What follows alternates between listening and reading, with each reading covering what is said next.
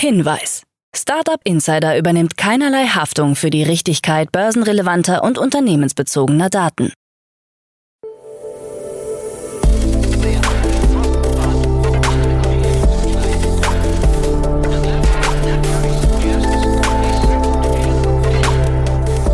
Startup Insider Daily. Morgen Update. Einen wunderschönen guten Morgen und herzlich willkommen zu Startup Insider Daily in der Morgenausgabe am Freitag, den 20. April 2023.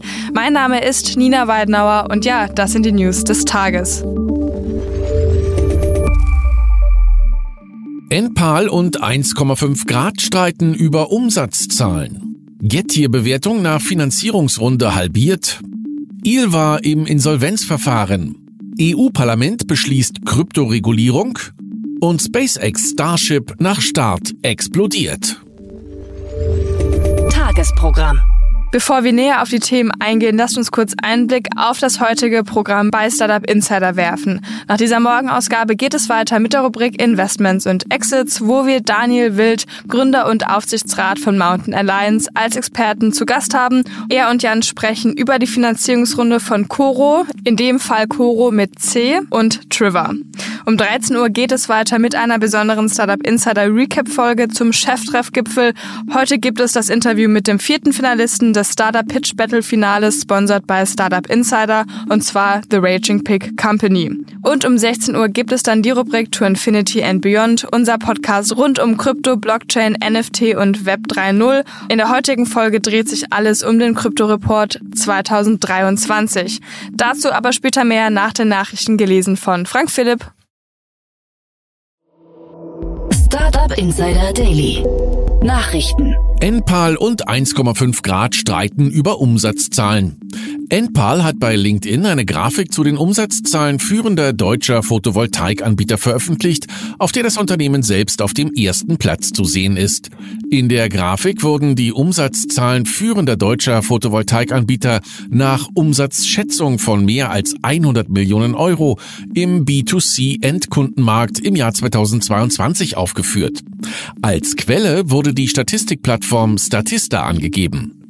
Enpal landete der Grafik zufolge auf Platz 1 mit einem Umsatz von 413 Millionen Euro für 2022 und damit deutlich vor Mitbewerbern. Philipp Schröder wehrt sich als Chef des Mitbewerbers 1,5 Grad gegen die Darstellung. Die von Enpal verbreiteten Zahlen würden nicht stimmen. Sein Unternehmen hätte im vergangenen Jahr mehr Umsatz erzielt als dargestellt. In der Grafik wurden 148 Millionen Euro ausgewiesen. Laut Schröder hätte 1,5 Grad im Jahr 2022 206 Millionen Euro Umsatz gemacht. Enpal solle auf korrekte Zahlen achten, so Schröder in Richtung Enpal CEO Mario Kohle. Getir-Bewertung nach Finanzierungsrunde halbiert.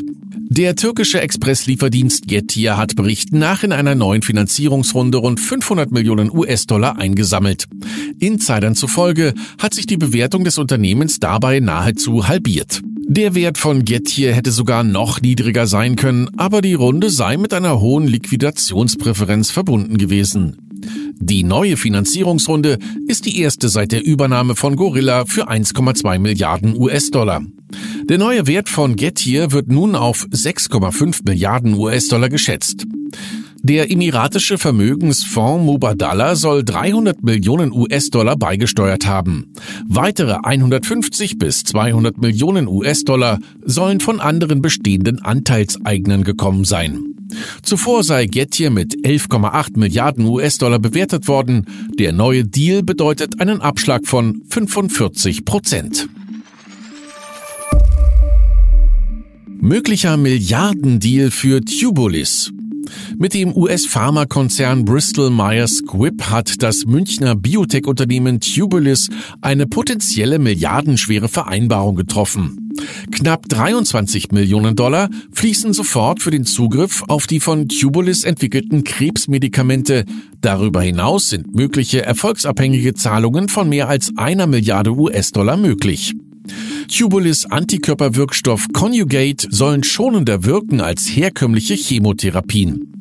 Tubulis entstand 2019 als Ausgründung aus dem Leibniz Forschungsinstitut Berlin und der Ludwig-Maximilians-Universität München. Das Unternehmen sammelte im vergangenen Jahr 60 Millionen Euro im Rahmen einer Bifinanzierungsrunde ein und arbeitet aktuell an fünf Produkten in präklinischen Phasen der Entwicklung. Ilva im Insolvenzverfahren. Dem Ladesäulen-Startup Ilva droht nach einer gescheiterten Finanzierungsrunde die Zahlungsunfähigkeit. Das Unternehmen befindet sich im vorläufigen Insolvenzverfahren und soll einen neuen Eigentümer finden. Mitgründer und CEO Govrinath Sivaganashamorty zufolge sollen zweimal in Folge geplante Finanzierungsrunden in letzter Minute abgesagt worden sein. Zuletzt nahm Ilva im August 2022 einen hohen einstelligen Millionenbetrag auf. Das Kapital kam damals unter anderem von der Thies-Gruppe und Maingau Energie. Ein Jahr zuvor konnte das Startup in einer Angel Investment Runde 3,2 Millionen Euro einsammeln. EU-Parlament beschließt Kryptoregulierung. Im Europäischen Parlament ist das EU-Rahmenwerk zur Kryptoregulierung mit dem Namen Markets in Cryptoassets beschlossen worden. Zuvor hatte bereits der Europäische Rat im Oktober vergangenen Jahres zugestimmt. Kryptounternehmen dürfen demnach ihre Dienstleistungen künftig in anderen EU-Staaten anbieten, wenn sie in einem EU-Staat zugelassen sind. Nationale Behörden sollen die Verfahren dazu beschleunigen. Stablecoins erhalten strengere Vorgaben, um diese sicherer zu gestalten. Die für Finanzdienstleistungen zuständige EU-Kommissarin Myreed Guinness sagte am Vortag im Parlament, ich hoffe, dass unsere Regeln ein Modell für andere Länder werden können. SpaceX Starship nach Start explodiert.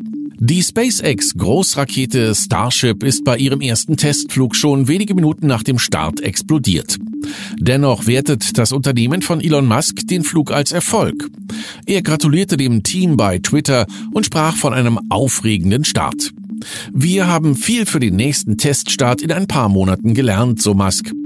Zwar habe es durchaus ein ungeplantes Auseinanderbrechen vor der Trennung der Stufen gegeben, doch bei einem derartigen Test hinge der Erfolg davon ab, was gelernt werde. Der Test hätte dabei geholfen, die Zuverlässigkeit des größten jemals gebauten Raketensystems zu verbessern. Starship besteht aus einem rund 70 Meter langen Booster Super Heavy und der rund 50 Meter langen ebenfalls Starship genannten oberen Stufe und soll künftig bemannte Missionen zum Mond und Mars ermöglichen. Snapchat startet Chatbot MyAI. Snapchat hat mit MyAI einen auf OpenAIs ChatGPT basierenden Chatbot für alle Nutzer der Social-Media-Plattform freigeschaltet. Zuvor war der Bot zahlenden Nutzern vorbehalten. Er soll menschenähnliche Diskussionen führen und auch mit visuellen Inhalten antworten können. Die Funktion soll laut CEO Even Spiegel jedoch restriktiver und somit sicherer sein als das ChatGPT-System, auf dem sie aufbaut. Hierbei habe man vor allem das junge Publikum von Snap im Blick. Auch den zunehmenden Bedenken von Behörden und Politikern hinsichtlich der Sicherheit von Jugendlichen auf Online-Plattformen wolle man entgegenkommen. Darüber hinaus will Snap seine Augmented Reality Dienste weiter ausbauen und hat die AR-Funktion Mirror vorgestellt. Nutzer können über den digitalen Spiegel Kleidung virtuell anprobieren und testen, wie die Kleidung an ihrem Körper aussieht, bevor sie eine Kaufentscheidung treffen. Meta mit zweiter Massenentlassungsrunde. Der Facebook-Konzern Meta hat mit der zweiten Runde seiner angekündigten Massenentlassungen begonnen. Mitarbeiter von Facebook, Instagram, Reality Labs und WhatsApp sollen vorrangig betroffen sein. Die gerade durchgeführten Kürzungen könnten sich auf bis zu 4000 Stellen belaufen. Im März hatte Meta-CEO Mark Zuckerberg angekündigt, in den kommenden Monaten weitere 10.000 Stellen zu streichen, nachdem im November 2022 bereits 11.000 Stellen abgebaut wurden. Musk will Microsoft wegen Werberückzug verklagen. Microsofts Werbeplattform Smart Campaigns wird sich von Twitter zurückziehen, wie der Konzern selbst erklärt. Eine Begründung wurde nicht angegeben, doch der Schritt kommt kurz vor Inkrafttreten einer Änderung des Twitter-Preismodells für den API-Zugriff. Unternehmen sollen demnach für die API mindestens 42.000 Dollar im Monat bezahlen. Marktbeobachter werten den Schritt als Statement. Twitter-Besitzer Elon Musk behauptet unterdessen, dass Microsoft Software illegal mit Twitter-Daten trainiert habe. Es sei nun Zeit für eine Klage. Konkreter wurde er bei seinem Vorwurf allerdings nicht. Er könnte aber darauf anspielen, dass Microsoft Anteile an der Firma OpenAI hat, die für ChatGPT verantwortlich ist. Um diesen zu trainieren, wurden große Mengen an Texten aus dem Internet verwendet, möglicherweise auch von Twitter.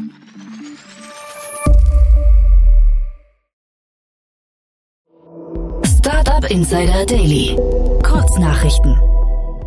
WeFox hat seine Geschäftszahlen vorgelegt. Demnach hat das Unternehmen 2022 höhere Prämieneinnahmen, aber auch höhere Verluste verzeichnet. Die gebuchten Bruttoprämien legten auf 195,9 Millionen Euro zu, gegenüber 45,6 Millionen Euro im Vorjahr. Der Verlust erhöhte sich von 22,4 Millionen auf 32,1 Millionen Euro. Die Berliner Lebensmittelfirma Coro hat ihre Series B Finanzierungsrunde um 20 Millionen Euro aufgestockt, womit sich die Summe auf insgesamt 50 Millionen Euro erhöht. Das Unternehmen begrüßt als neuen Investor unter anderem Seven Ventures von Pro7 Sat1 Media und zur Steigerung der Bekanntheit soll Coro Werbezeiten auf allen Sendern des Medienunternehmens erhalten. Experten von Scope Fund Analysis gehen davon aus, dass insbesondere Tech-Anleger wieder ins Risiko gehen. Die Stimmung an den Finanzmärkten habe sich gedreht.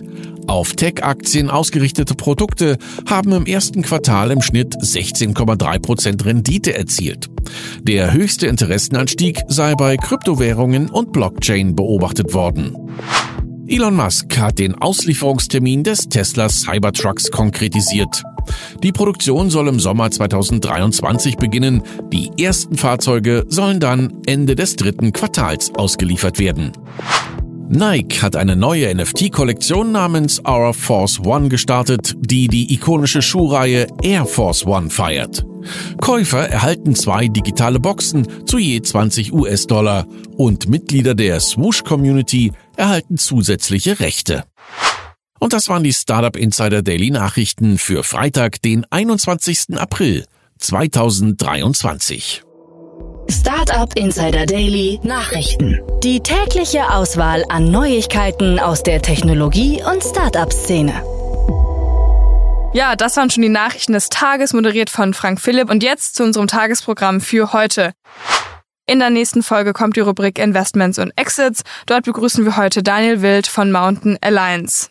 Er kommentiert zusammen mit Jan die Finanzierungsrunde zweier Startups. Zum einen ein israelisches Cybersicherheits-Startup, das 75 Millionen US-Dollar in einer Finanzierungsrunde erhalten hat und ein Startup aus London, das 7 Millionen Pfund von Investoren erhalten hat, um Kleinbetrieben Kapital zur Verfügung zu stellen. Es handelt sich um die Startups Coro und Triver. Alle spannenden Infos zu der Runde und zu den zwei Startups bekommt ihr dann in der Podcast-Folge nach dieser Podcast-Folge.